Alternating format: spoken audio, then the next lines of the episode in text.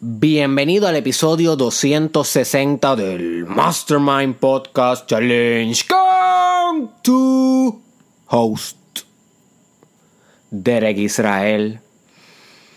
Y hoy voy a discutir un tema que es bastante deep, es bastante profundo, conlleva conocimiento, desarrollo personal, conlleva sabiduría de tu parte para poderlo entender.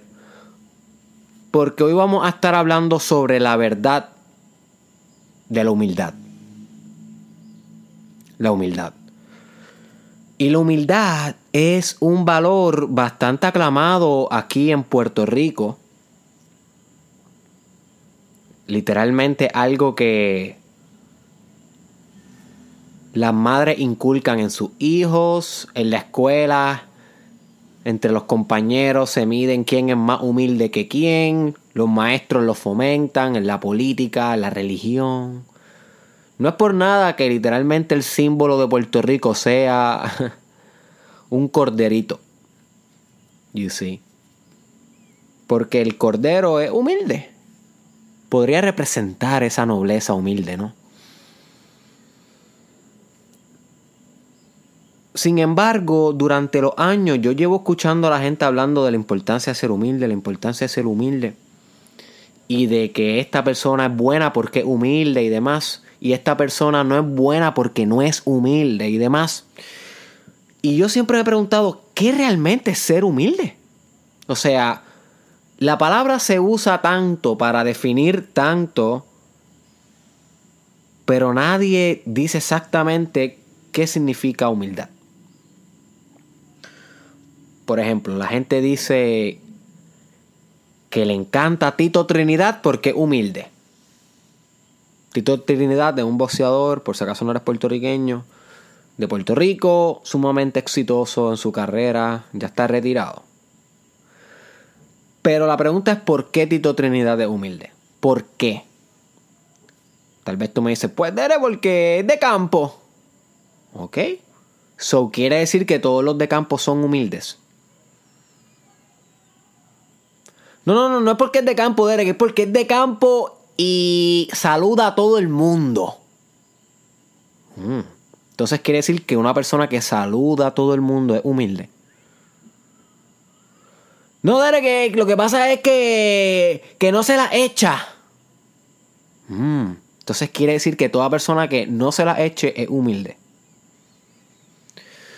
Coge este ejemplo Tito Trinidad porque Tito Trinidad es una figura que en Puerto Rico que lo compara mucho con humildad.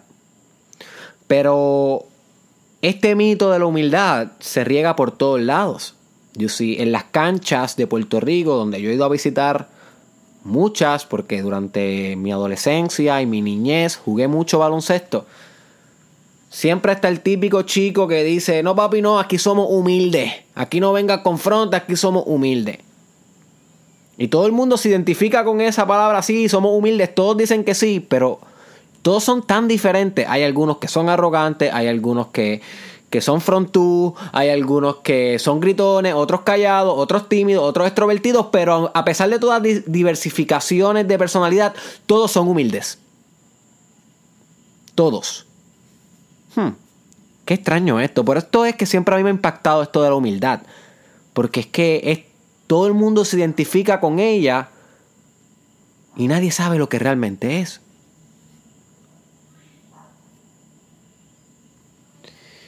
¿Y cuántas veces no te ha pasado que ves que una persona para ti es humilde, pero para tu mejor amigo es un come O para tu madre esta persona es bien ridícula y para ti es una de las personas más humildes que has conocido en tu vida.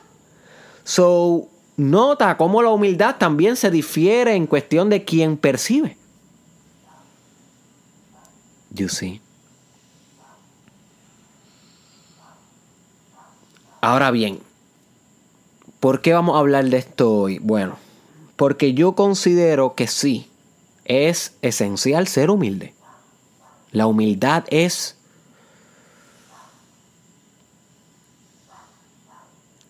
La humildad es un tesoro en el desarrollo personal, es algo que tú encuentras. You see, maybe tú no llegas a este camino de desarrollo personal siendo humilde. Yo, mucha gente me ha dicho en mi vida que yo soy humilde. Hay otra gente que dice que yo soy un creído, que soy arrogante. ¿Quién tiene la razón? Yo no sé. Yo no sé si yo he sido humilde o arrogante porque la misma definición de humildad a mí para mí siempre ha sido difusa por la ambigüedad que existe. Y ahora que tengo 25 años que estoy realmente introspeccionando y buscando mis valores, es que entonces estoy explorando lo que es la humildad para entonces saber si realmente la puedo encarnar. Y luego de entender lo que es la humildad, pues cada vez se me hace más fácil encarnarla, porque una vez tú lo sabes, lo dominas.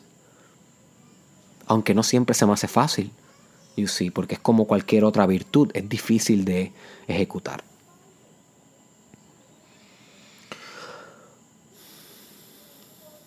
So, como estaba mencionando, la humildad es algo que tú encuentras en el desarrollo personal.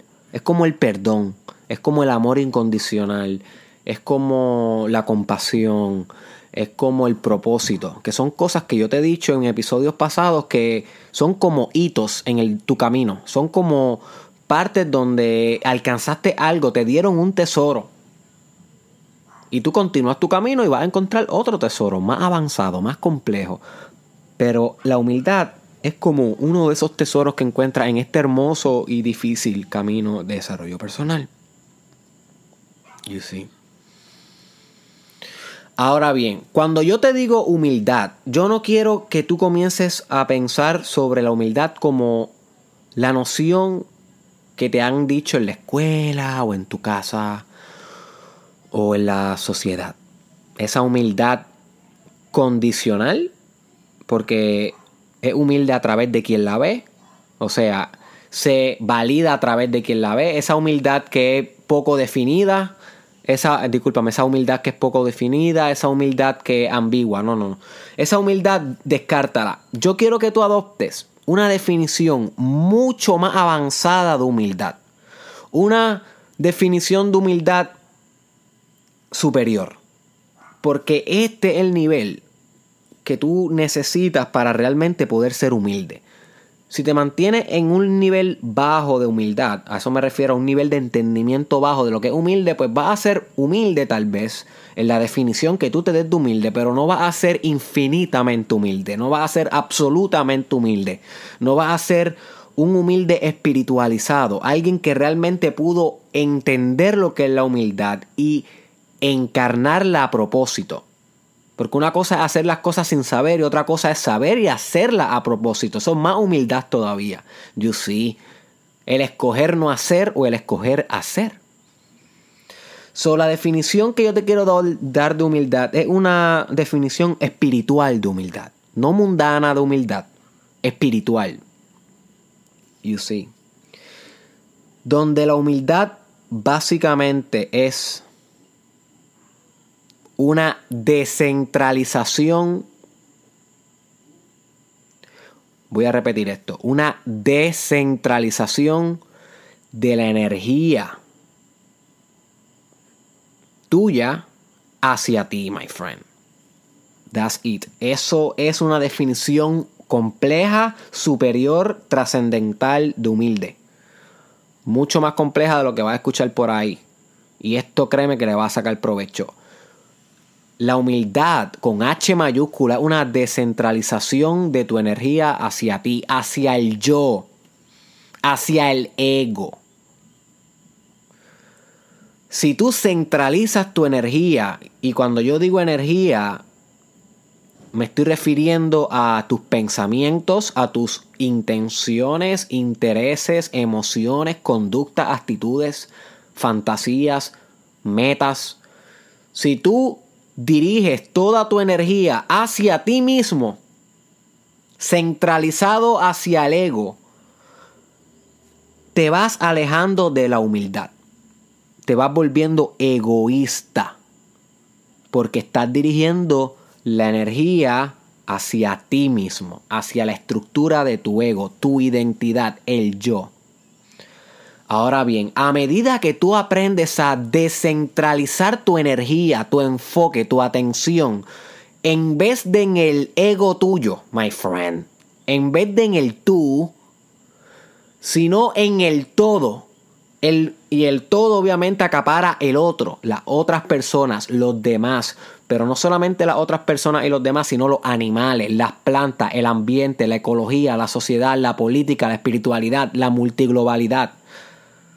Si tú aprendes a invertir tu energía en todas o en diferentes facetas que no son tu ego, que no son la estructura del yo, a medida que tú vas haciendo eso, te vas volviendo espiritualmente más humilde. Porque aprendes que no se trata de ti, sino que se trata del todo. Y maybe las personas que tú decías son humildes, que son humildes en tu casa, o en tu barrio, o en tu escuela, ahora tú le atribuyes esta definición y tal vez caen. Y tú dices, sí, Derek, esa persona descentraliza su energía hacia el todo. Es verdad, ella humilde soy, yo tenía razón como quiera. Pues, ok, Maybe Tito Trinidad descentraliza su energía hacia el todo. Pero tú no lo sabías así, tú no lo definías así. Ahora lo tienes bien definido, lo tienes conceptual en tu cerebro. Ahora tienes un mapa, una idea de cómo tú entonces puedes identificar a personas humildes, pero más importante aún, ser humilde. Dejar de enfocarte tanto en el yo, en tu estructura, my friend del yo, del ego. Porque mira que el ego es especialista en enfocarse en sí mismo. El ego, my friend, tu ego, lo que dice yo me llamo tal y dice tu nombre y piensa que ha sido criado en tal lado y que tiene diferentes roles sociales, trabajo aquí, estudio allá, soy novio de tal, todo, todas esas construcciones, identidades, roles identificaciones que tú has hecho con muchas, muchas, muchas, muchas cosas en tu vida para poder sobrellevar y sobrevivir y supervivir como una estructura egoica diferente, porque recuérdate, para que se forme un ego se tiene que separar del todo, porque si fuera el todo no habría un ego. So, el ego necesita entonces separarse del todo, identificar, identificarse con ciertas partes, no con el todo. Porque si se identifica con el todo, muere el ego. El ego, su, el modus operandi, la manera en cómo funciona el ego, su fuerza proviene de la diferenciación. Diferenciarse de todo del todo y identificarse con partes, ciertas partes, no todas, condicionalmente, no incondicionalmente sino selectivamente. Selectivamente se identifica con soy popular, no PNP, no independentista, no el Team Lúgaro, no, no, no, soy popular. Eso es un rol. Soy ateo. No soy cristiano, no soy budista, no soy agnóstico, soy ateo. Porque si fueras todo, no fueras ateo. So, el ego tiene todas estas clasificaciones que tú te das a ti mismo. Y una vez se forma toda esta estructura multidimensional, sumamente compleja, y forma en su totalidad al tú, a lo que tú dices, ok, pues soy yo. Este sistema para poder supervivir se pasa todo el tiempo enfocado en sí mismo. Es la única manera en cómo puede sobrevivir. My friend, se pasa enfocado en sí mismo. Por eso es que tú tienes todo el tiempo pensamientos sobre ti y todo lo interpretas a tu conveniencia. You see. Y a medida que más haces esto y dejas que eh, tu ego influencie tu conducta, menos humilde eres. Y ser humilde no quiere decir que no pienses en ti. Lo que quiere decir es que piensas en ti, pero no escoges todo el tiempo obrar hacia ti y para ti y a tus propios intereses. Sino que además de poder pensar en ti, tienes la capacidad de diferir y decir, ¿sabes qué?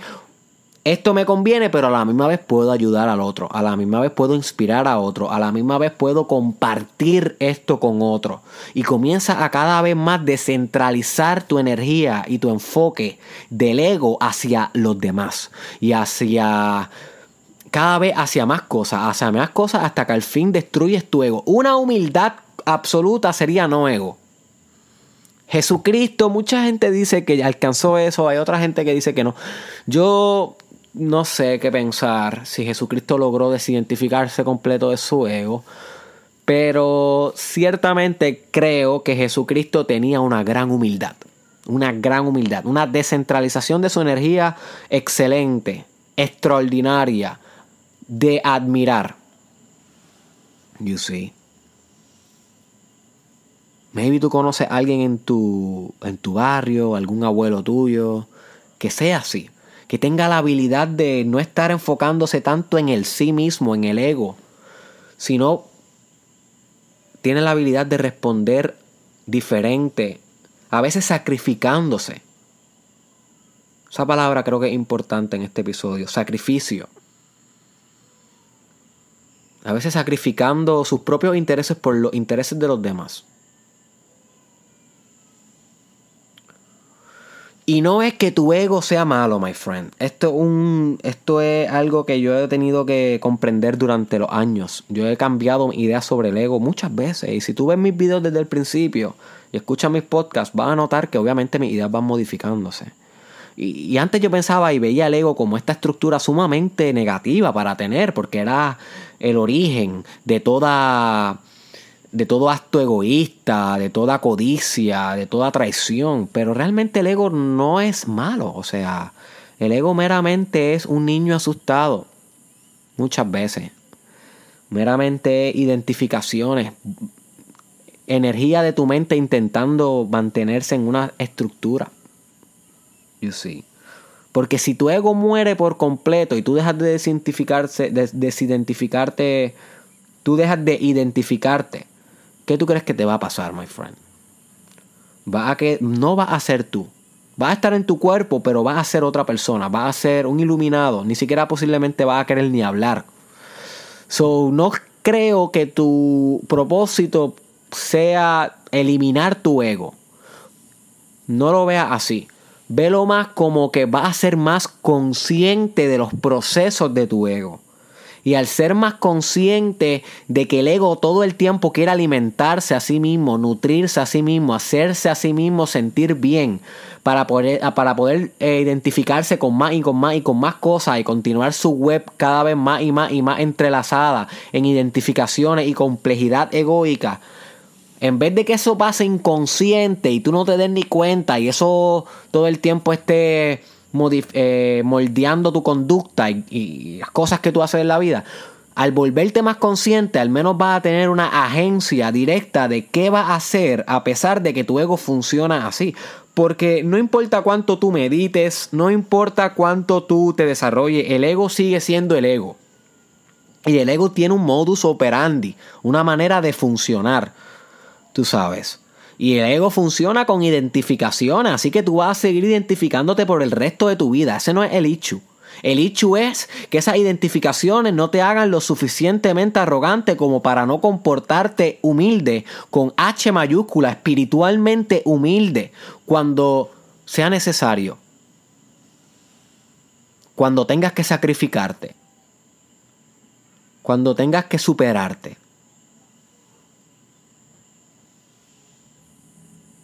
Cuando tengas que actuar diferente, my friend. La humildad es un ejercicio. Muchas veces también se puede usar como manipulación. Personas que le dicen a otra, tú no eres humilde, tú no eres humilde. No caigas en esa trampa. Recuerda que cuando alguien te dice a ti que tú no eres humilde, te están diciendo que tú no cumples con su definición de lo que es humilde. Pero si tú sabes lo que realmente es humildad a nivel espiritual, como te lo estoy explicando ahora, una descentralización del yo, vas a tener al fin un modelo de saber si realmente estás comportándote humilde o no. Sí. Así que es bueno que tú hagas este ejercicio durante tu día a día. Preguntarte, esta acción que yo voy a realizar ahora, cuán egoica es, cuán hacia el yo es, o viceversa, cuán descentralizada del yo es. Y a medida que tú vas creciendo espiritualmente, es inevitable, escucha bien esa palabra, my friend, inevitable que vaya creciendo tu humildad. Porque una de las cosas que pasa cuando tú creces espiritualmente es que comprendes que todo es uno. No a nivel intelectual, como lo estás entendiendo ahora, a nivel espiritual, a nivel de que tú al fin vives en una unidad perfecta. Todo es uno, todo es parte de ti. So, el ser humilde va a dejar de ser algo tan complejo porque sabes que tratar bien al otro significa tratarte bien a ti. Pero no a nivel egoico, no al tú del ego, sino al tú substancial, al tú que precede el ego, al tú que no hay un yo para llamarle. Le digo tú para podernos entender a nivel de lenguaje, pero cuando le digo al tú que está más allá del ego, me estoy refiriendo al tú que lo es todo al tú espiritual. ¿Ok? So, el tú espiritual es uno con todos los demás. So, actuar bien con todos los demás es actuar bien contigo. Y actuar bien contigo es actuar bien con todos los demás. Y eso se extrapola en todas las dimensiones del mundo. Sociedades, sociales, ecológicas. Lo importante es saber que todo eres tú. Y eso te va a ayudar a ser más humilde, my friend más humilde, pero con H mayúscula, humildad espiritual. Así que yo espero que después de este video jamás vuelva a ver la humildad igual y que la practiques a un nivel profundo como te la expliqué hoy. Comparte este episodio con alguien que tú sepas que te llega ahora mismo, ajá, este es el que. Comparte este episodio con esa persona que le puede sacar provecho. Nos vemos en la próxima.